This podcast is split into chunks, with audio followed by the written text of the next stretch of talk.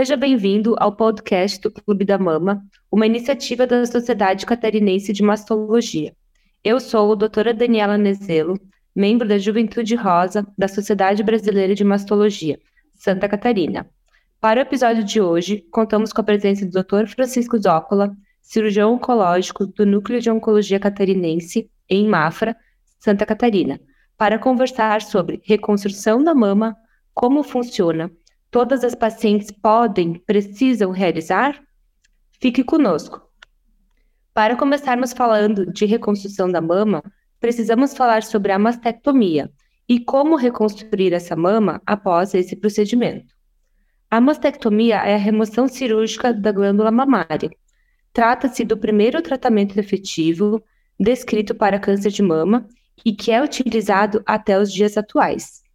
Quando apenas a mama é retirada, o procedimento pode ser chamado de mastectomia simples ou mastectomia total. Já as mastectomias radicais estão associadas à remoção dos linfonodos axilares. As mastectomias que preservam a pele ou o complexo areolo-papilar são chamadas de mastectomias preservadoras ou pulpadoras, e também conhecidas como mastectomias subcutâneas. Dr. Francisco, Bem-vindo né, ao nosso episódio de hoje. E quando realizamos a mastectomia? É, bom dia, Daniela. Queria agradecer à Sociedade Brasileira de Mastologia pelo convite aí para participar do podcast. Então, a, a gente faz a mastectomia nas pacientes que apresentam tumores volumosos que englobam todo a, o tecido mamário, onde a cirurgia conservadora seria difícil você deixar uma parte pequena da mama, ficaria desproporcional. Então, a indicação seria fazer a retirada toda da mama. Né? Nesses casos de tumores grandes ou tumores é, multifocais, né? a paciente tem dois, três focos de tumor na mesma mama, e pacientes também com microcalcificações espalhadas na mama ou mutações genéticas, como alteração do BRCA1, BRCA2, para diminuir o risco de câncer de mama, de recidivas. Então, maior segurança oncológica, você precisa fazer a retirada total da mama. Após a mastectomia, essa paciente tem direito de realizar a reconstrução da mama, conforme a lei número 12.802, vigente desde 2013 no Brasil. A reconstrução mamária é parte integrante e fundamental no tratamento do câncer de mama. Sabemos do impacto psicossocial e na imagem corporal que o tratamento pode trazer para as pacientes. E com o intuito de minimizar esses danos, a reconstrução mamária tem seu papel fundamental. Porém, existem considerações quanto ao momento ideal para realizá-la, qual a técnica a utilizar, e sabemos que para melhores resultados devemos individualizar a escolha da técnica de acordo com as características individuais de cada paciente as comorbidades associadas, as características dos tumores e os tratamentos adjuvantes a serem realizados. Dr. Francisco, qual é a sua preferência na reconstrução da mama? Imediata ou tardia? Então, Daniela, a reconstrução imediata é uma reconstrução que acontece no mesmo tempo cirúrgico. Você está tratando o câncer de mama e você já está fazendo a reconstrução da mama. Né? E a reconstrução tardia, a paciente perde a mama e vai aguardar todo o tratamento adjuvante, que seria a radioterapia, a quimioterapia, e no momento posterior ela vai ser agendada para fazer essa reconstrução, né? A minha preferência sempre é pela reconstrução imediata. Por quê? Porque a reconstrução imediata você usa ao mesmo tempo cirúrgico. Então a paciente acaba tendo menos transtorno de voltar para uma cirurgia depois de todo um tratamento. É, então, tem menos abordagens cirúrgicas. E na reconstrução imediata, você aproveita os tecidos que podem ser preservados, como a pele e o mamilo. Na reconstrução tardia, você não tem mais esse tipo de tecido, então você tem que trazer tecidos de outras partes do organismo. Né? Uhum. E quando o senhor utiliza expansor de tecido ou implante definitivo? É, geralmente utiliza-se o expansor de tecido quando você precisa retirar muita pele ou a musculatura do, da região peitoral é uma, uma musculatura fraca, deficiente, então o uso do expansor é mais indicado nessas, nessas situações. O implante definitivo a gente utiliza quando você tem um bom volume de mama, é, você não precisa retirar muita pele, a cobertura muscular é uma cobertura adequada, uma musculatura mais é, fortalecida, né?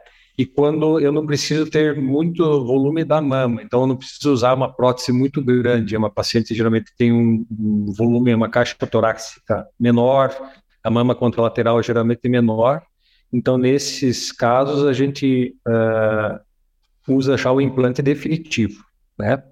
O expansor você tem que, que fazer a troca, né?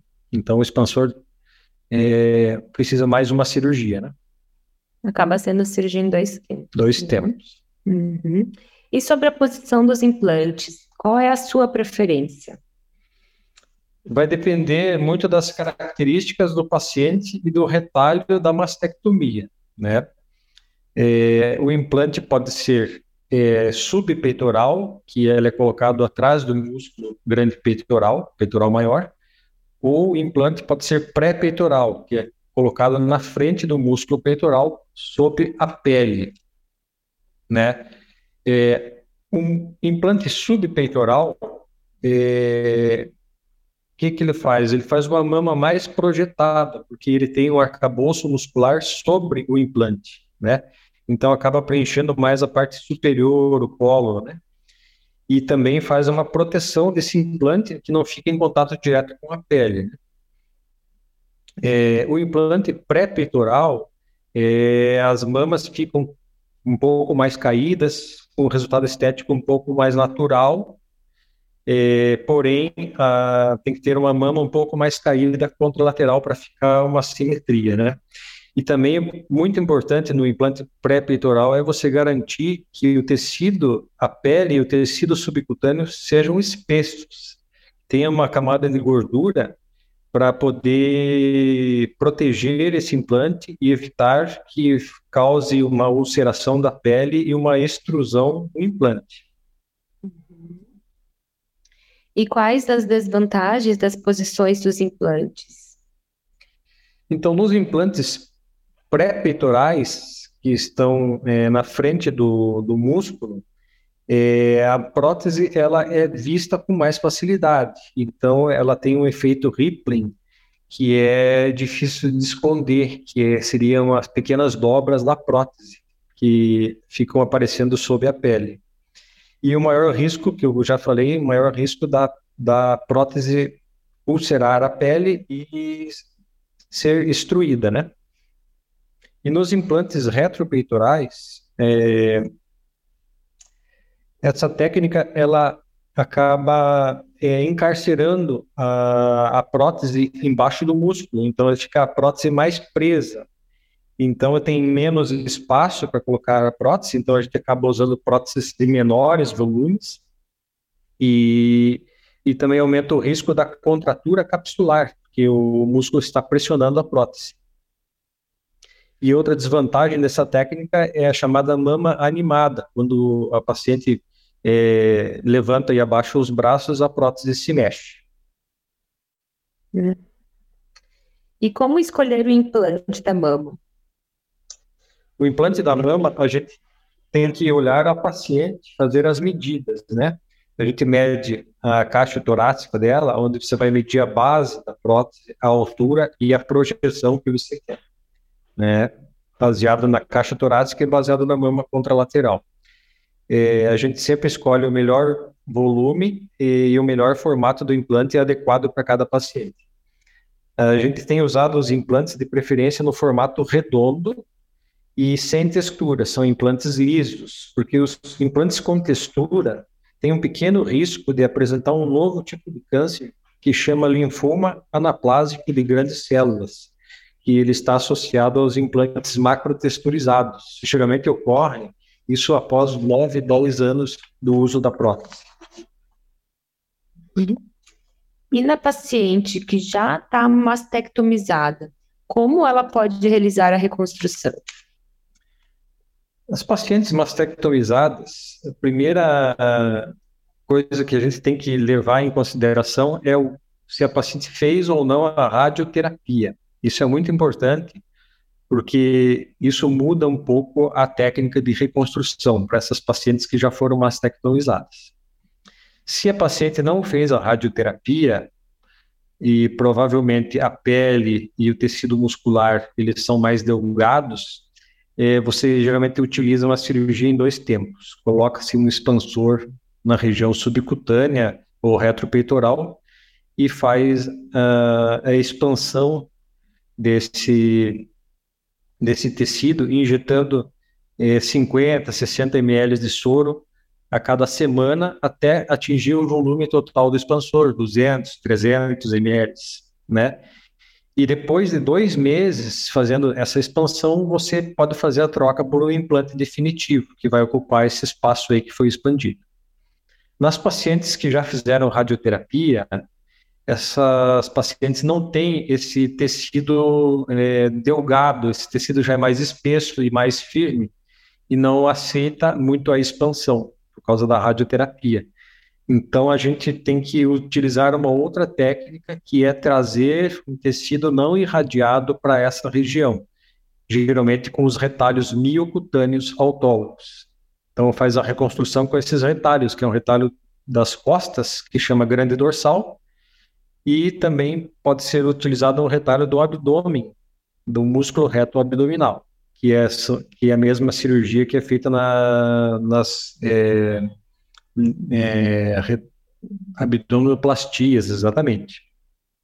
É, a reconstrução com o grande dorsal pode ser utilizado ainda um implante associado, você recobre o implante mamário com esse músculo e refaz a mama, e também pode ser feito a utilização do lipoenxerto, que seria o enxerto da gordura. Gente tem áreas doadoras abdominais, a gente faz a, a lipoaspiração prepara essa gordura e faz a injeção de gordura uh, ao redor desse músculo para fazer uma, um refinamento da, da técnica. E quando não podemos reconstruir a mama? A reconstrução mamária, ela geralmente é contraindicada para pacientes com doenças mais graves, que a gente chama de metastático né, doença avançada. Então a paciente já chega num grau que tem a doença saiu da mama e foi eh, já está localizada ou na região axilar, formando blocos de tumor, ou na metástase pulmonares, metástases ósseas variadas ou metástases hepáticas. Então, esses tumores avançados, a gente prefere não fazer a reconstrução da mama.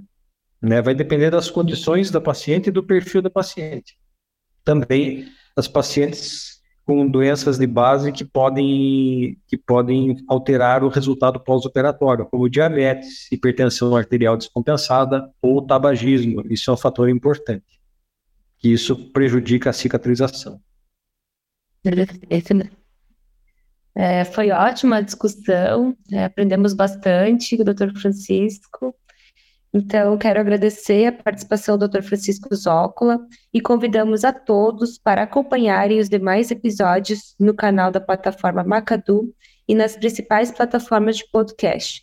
Para acessar, entre no link da bio do nosso Instagram, scmastologia.